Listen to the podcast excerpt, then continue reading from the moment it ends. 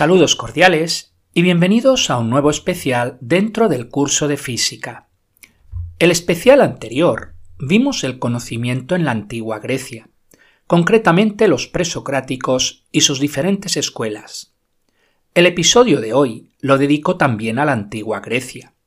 Veremos el pensamiento de los sofistas, Demócrito de Abdera y el pensamiento de los tres grandes filósofos de la Grecia antigua, Sócrates, Platón y Aristóteles.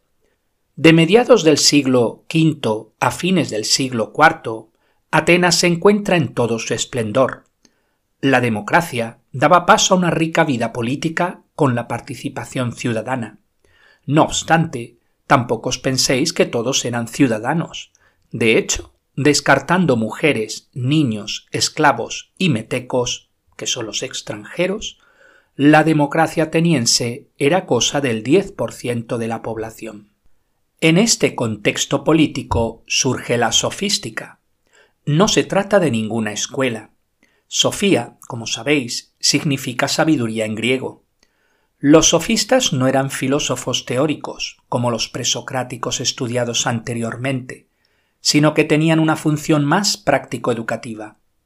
Los sofistas desplazaron la reflexión filosófica desde la fisis y el cosmos hasta el hombre y la sociedad. Podemos considerar a los sofistas como a los maestros de la cultura, paidea en griego, y de la virtud, arete. La sofística se preocupa así de la cultura del hombre, como la ética, la política, la retórica, el arte, la lengua, la religión o la educación. Con la sofística se inicia el período humanista de la filosofía antigua. Veamos algunas características de la sofística. Primero, su saber es más práctico que teórico, y necesitaban de alumnos para sus enseñanzas, poniendo así el problema de la educación y de la pedagogía en un primer plano. Segundo, sus enseñanzas eran de pago, algo que escandalizaba a los antiguos, cuyas enseñanzas eran desinteresadas. Los sofistas convirtieron así el saber en oficio, viajando por ciudades y cobrando por sus enseñanzas, ofreciendo así la posibilidad de que cualquiera pudiera adquirirla. Tercero, los sofistas, pues, viajaban de una ciudad a otra. Este hecho hacía que el ideal de la polis, con sus límites, fue desplazado al de ciudadanos de la Hélade, adelantándose así al helenismo. Cuarto, no es un pensamiento homogéneo. No se puede hablar así de una escuela sofista, pero se pueden clasificar someramente en tres grandes grupos. Los grandes sofistas de la primera generación, con sus valores morales, los eristas, que carecen de los valores morales de sus maestros, y los sofistas políticos, con finalidades más ideológicas. Entre los sofistas destacamos a Protágoras, Gorgias, Hipias y Pródico.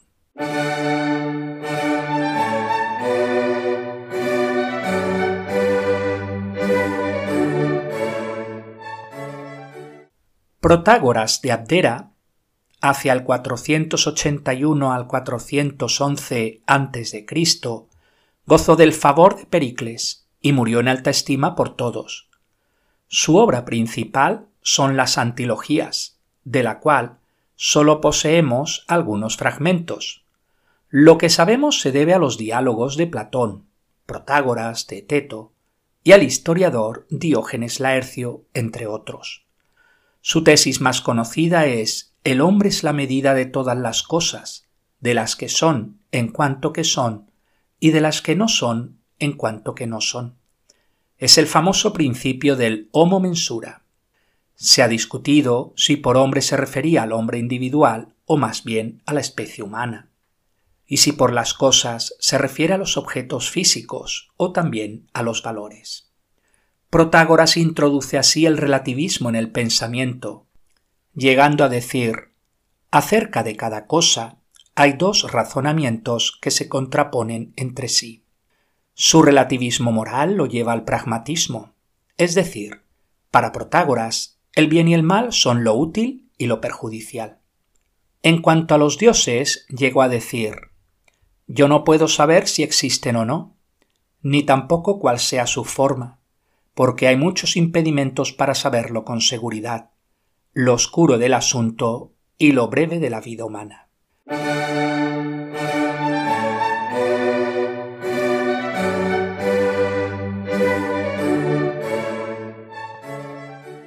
Pródico de Ceos, hacia el 465 al 395 a.C., enseñó en Atenas con éxito. Su obra cumbre se titulaba Orai. Su método era la sinonimia, que consistía en distinguir entre los diversos sinónimos y sus matices. Se le presenta como un pesimista, convencido de que la muerte es deseable porque nos libra de las calamidades de la vida sobre la religión afirma que al principio se adoró a la naturaleza, para posteriormente adorar a los inventores de las artes como la agricultura, la viticultura o la metalurgia. Hipias de Élide, hacia el 443 al 399 a.C., fue todo un polímata que entendía de matemáticas, astronomía, gramática, retórica, entre otras. Enseñó el arte de la memoria, mnemotécnica. Tenía en alta estima el conocimiento de la naturaleza, al que considera indispensable para una vida recta. Escribió una lista de vencedores olímpicos, base del sistema de fechar todo según las Olimpiadas. En el diálogo Protágoras de Platón, le hace decir a Hipias que la ley, tirana de los hombres, les fuerza a estos a realizar muchas cosas contrarias a la naturaleza.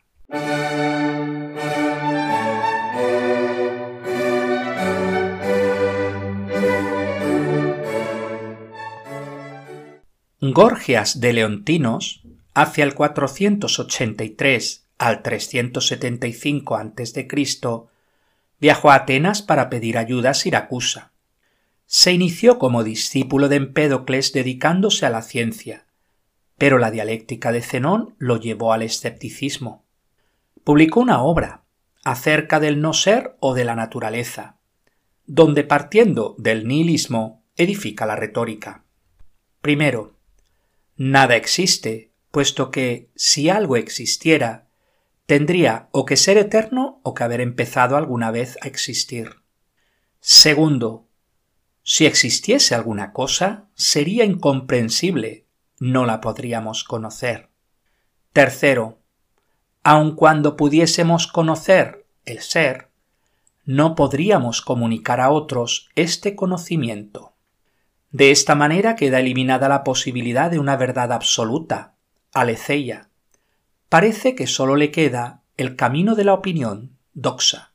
Sin embargo, Gorgias también niega este camino y avanza por una tercera vía, la de la razón que ilumina hechos o circunstancias de la vida de los hombres.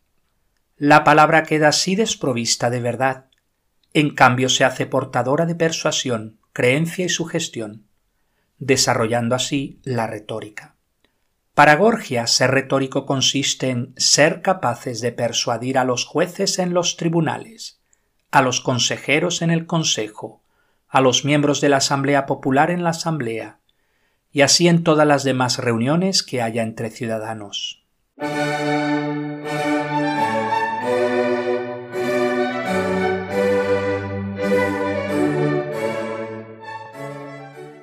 Demócrito de Abdera, hacia el 460 al 360 a.C., fue un discípulo de Leucipo, el padre de la escuela atomista.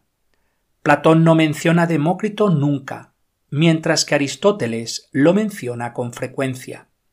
Parece ser que Leucipo desarrolló las bases generales de la doctrina atomista, mientras que Demócrito la desarrolló posteriormente. La doctrina atomista sostiene que la realidad última son los átomos, infinitos, invisibles e indivisibles, junto con el vacío dio una explicación mecanicista de cómo los cinco sentidos perciben las sensaciones. En cuanto a su ética, no se relaciona con su atomismo. Predomina la idea de felicidad, que consiste en el buen ánimo o la buena situación. La felicidad del ser humano está en lograr la dicha, determinada por los placeres y el dolor. Hay que regirse por el principio de simetría o armonía, para conseguir el equilibrio corporal y del alma. Escribió una teoría de la evolución de la cultura y subrayó la importancia del Estado y de la vida política.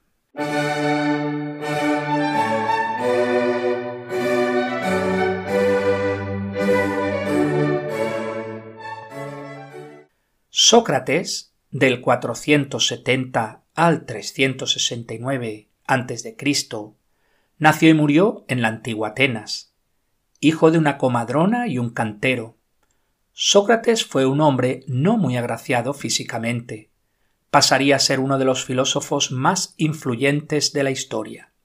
Tuvo por maestro al filósofo Arquelao, quien lo introdujo en las cuestiones cosmológicas de sus predecesores se casó con Antipa, mujer de un cierto temperamento. Lo que sabemos de Sócrates se debe principalmente a su discípulo Platón, Aristófanes y Genofonte.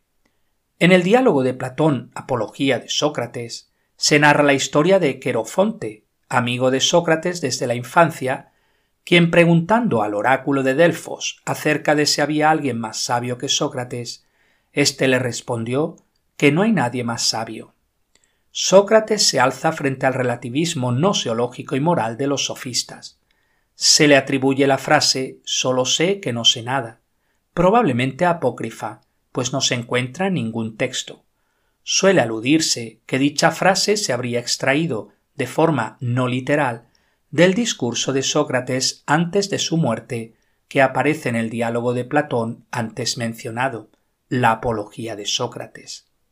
La ignorancia socrática es un sano ejercicio de virtud epistemológica, al esconder una gran sabiduría.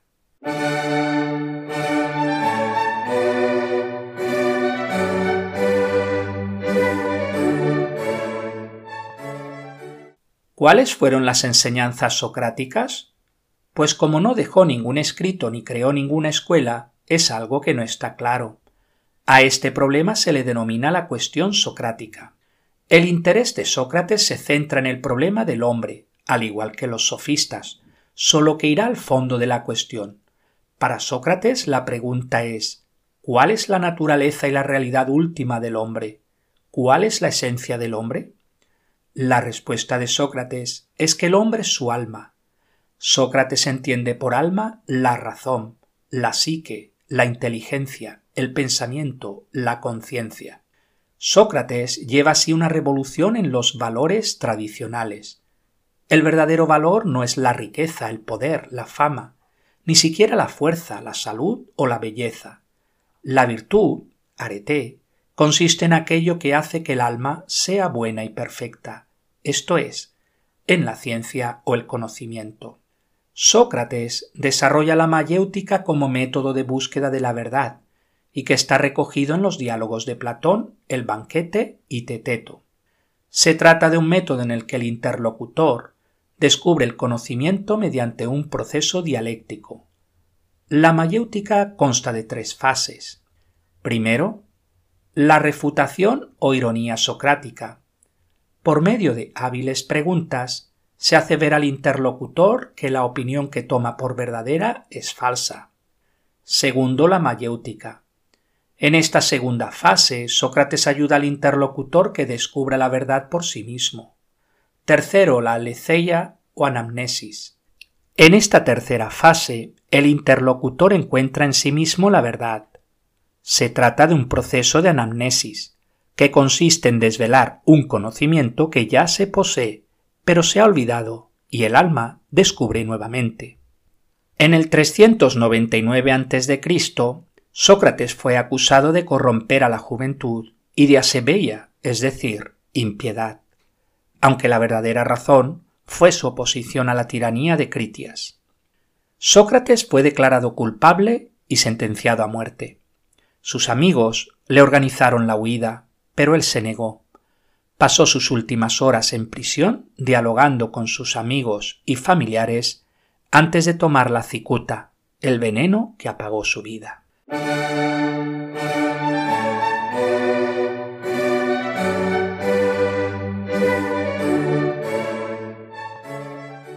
Platón, del 427 al 347 a.C., también nace y muere en Atenas, como su maestro Sócrates.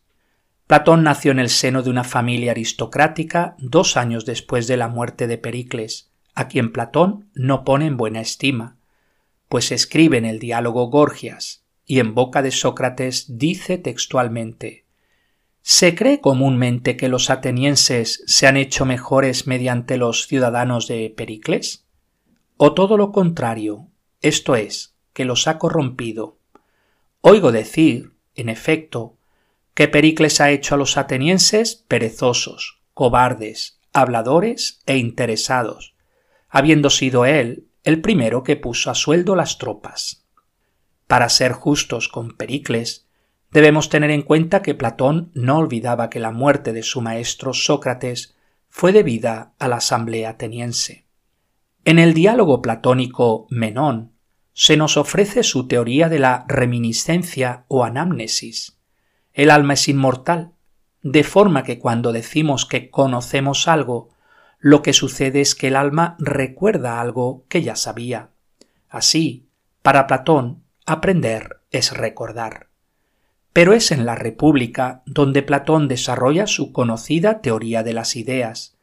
En dicha obra presenta tres conocidas analogías. La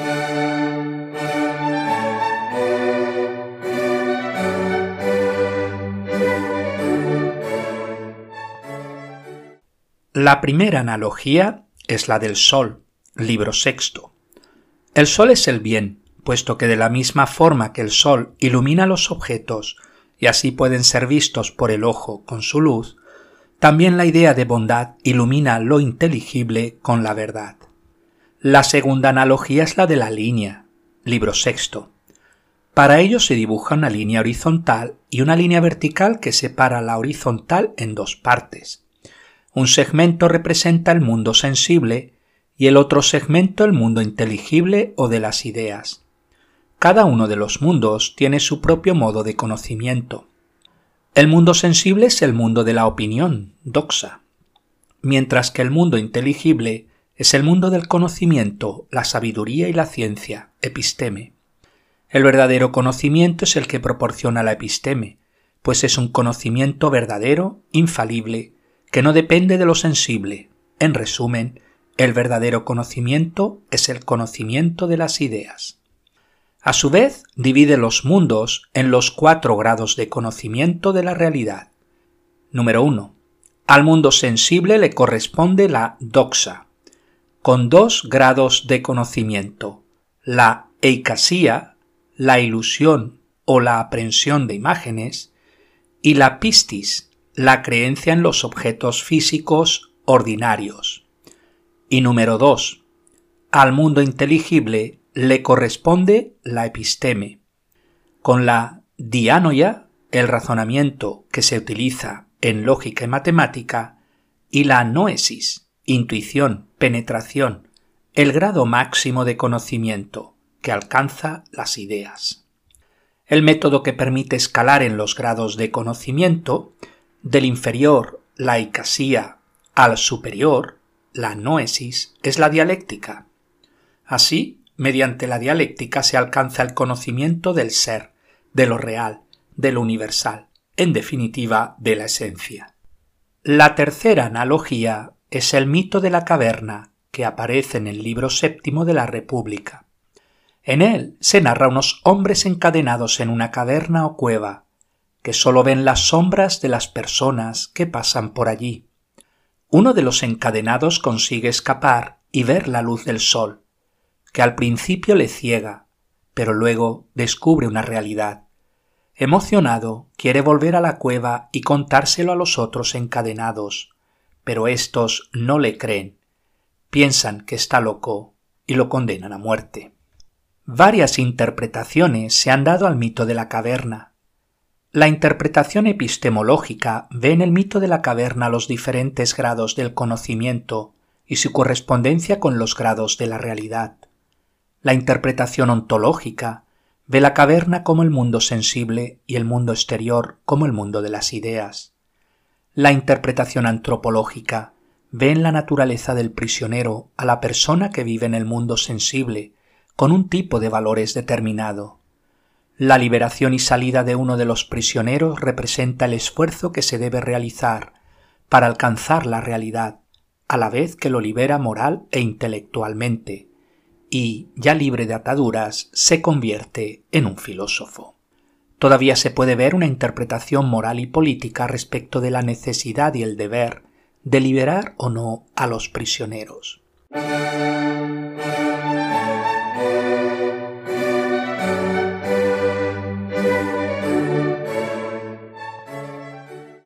Hacia el final de su vida, Platón escribe dos de sus últimos diálogos, Timeo y Critias, que narran la historia del poderoso reino de la isla de Atlantis. Critias fue un sofista, uno de los treinta tiranos y tío de Platón, quien narra cómo le llegó la historia sobre el reino de la Atlántida remontando a Solón, uno de los siete sabios de Atenas, quien habría recibido la historia de los egipcios.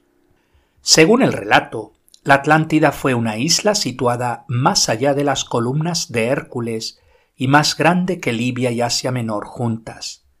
Su existencia se sitúa unos nueve mil años atrás en el tiempo de Platón.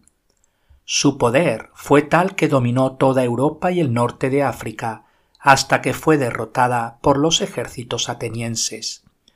Poco después el reino se hundió en las aguas debido a las inundaciones y los terremotos. ¿Se trata de un relato ficticio y metafórico con finalidad didáctica? ¿O por el contrario, narra una historia real?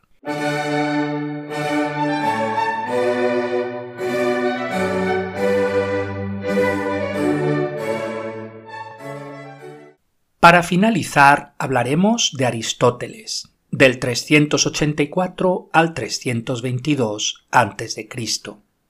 Era originario de Estagira, en aquel entonces Atenas vivió una época convulsa de crisis tras las guerras del Peloponeso, sucediéndose al poder de Atenas primero Esparta, luego Tebas, para terminar en manos de los macedonios. Era el fin de la polis griega y el comienzo de la época helenística. A los 17 años Aristóteles entra en la Academia de Platón, donde pasa veinte años hasta la muerte de Platón. Entonces se marchó a enseñar a Axos, invitado por Hermias, junto con Genócrates. Tres años después, Hermias es asesinado y se va a Mitlene, en la isla de Lesbos, donde probablemente conoció a Teofrasto, su sucesor en el Liceo. Dos años después, el rey Filipo II de Macedonia lo contrata para ser el tutor de su hijo Alejandro. En el 336 a.C. muere Filipo II y Alejandro ejecuta a un sobrino de Aristóteles, lo que provoca la huida de Aristóteles, primero a su finca en esta gira y luego a Atenas en el 334 a.C. Allí funda su liceo junto a Teofrasto. A Aristóteles le gustaba dar sus lecciones paseando por los jardines del liceo.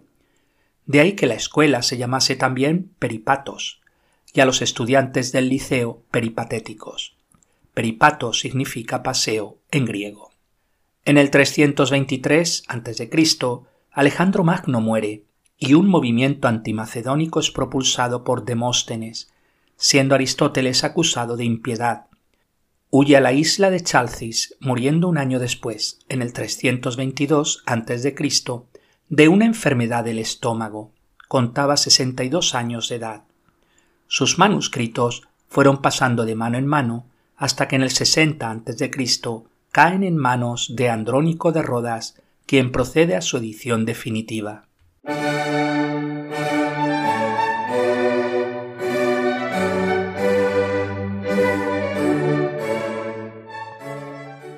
Aristóteles fue un polímata, escribiendo en casi todos los campos del saber, como son la lógica, la metafísica, la cosmología, la física, la antropología, la psicología, la ética, la política y la teoría del conocimiento.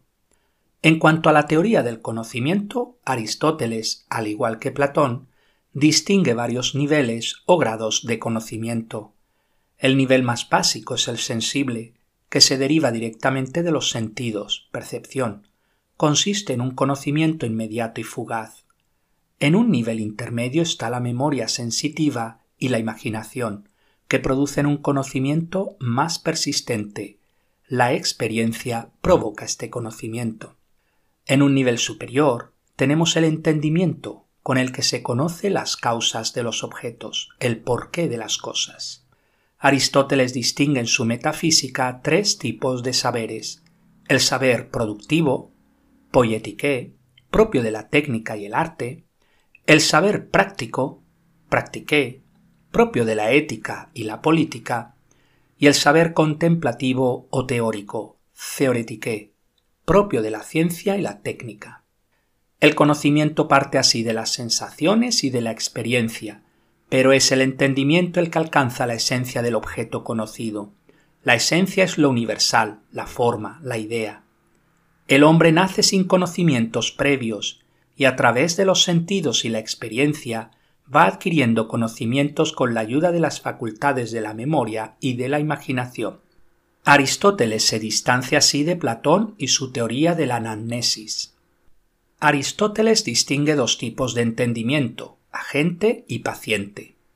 El entendimiento paciente es el que recibe la imagen sensible, mientras que el entendimiento agente es el que separa la forma y la materia, quedándose con la forma que es la esencia del objeto.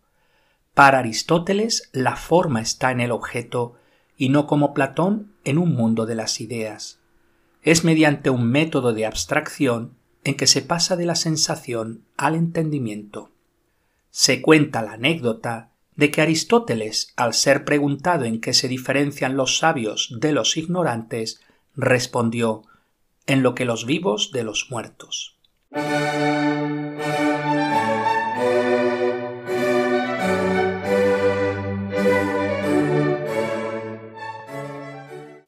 Aristóteles escribió un libro dedicado a las ciencias naturales, al que denominó Física. Se trata de un compendio de ocho libros sobre filosofía natural. La palabra física en Aristóteles no debe confundirse con la palabra física en su sentido moderno, que deriva de la época de la revolución científica con Galileo, Newton y otros. Entonces, ¿qué es la física para Aristóteles? La física es la filosofía segunda, cuyo objeto de estudio es la sustancia sensible caracterizada por el movimiento. Es la ciencia de las formas y de las esencias, y por tanto hay razonamientos de tipo metafísico. Si la física es la teoría de la sustancia en movimiento, debemos definir qué es el movimiento, algo que ya habían tratado anteriormente los eleáticos, que negaron el movimiento y los pluralistas, que aceptan la pluralidad de seres para explicar la evidencia del cambio. Aristóteles resuelve el problema de la dualidad ser-no ser mediante los conceptos de ser en acto y ser en potencia, de forma que el no ser no es más que el ser en potencia, y el movimiento el paso de ser en potencia a ser en acto. Aristóteles distingue cuatro tipos de cambios según la categoría implicada. Número 1. Generación o corrupción. Cambio según la sustancia. Número 2. Alteración. Cambio según la cualidad. Número 3. Aumento o disminución. Cambio según la cantidad. Y número 4. Traslación. Cambio según el lugar. De la clasificación anterior hablaríamos de movimiento propiamente dicho en el cambio último, en el cambio de lugar, o sea, la traslación.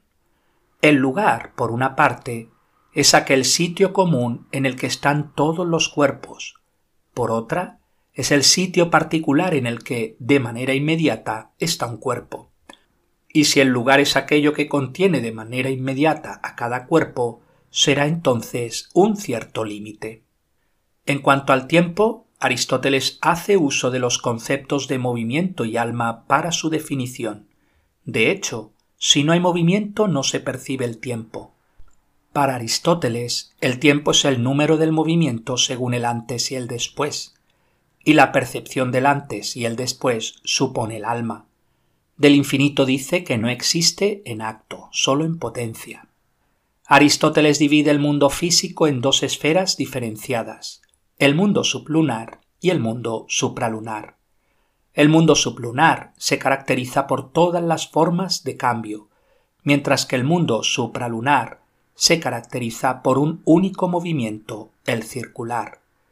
El mundo sublunar se compone de los cuatro elementos tierra, agua, aire y fuego, mientras que el mundo supralunar está hecho de éter, también llamado la quinta esencia. El movimiento en el mundo sublunar es rectilíneo. Los elementos pesados se mueven hacia abajo y los ligeros hacia arriba, mientras que el movimiento del éter es circular. El éter no es engendrado y es incorruptible. Con Aristóteles terminamos el segundo episodio dedicado a la filosofía griega. El próximo especial lo dedicaré a la última parte de la filosofía griega, el helenismo y sus principales corrientes, cinismo, estoicismo, epicureísmo y escepticismo.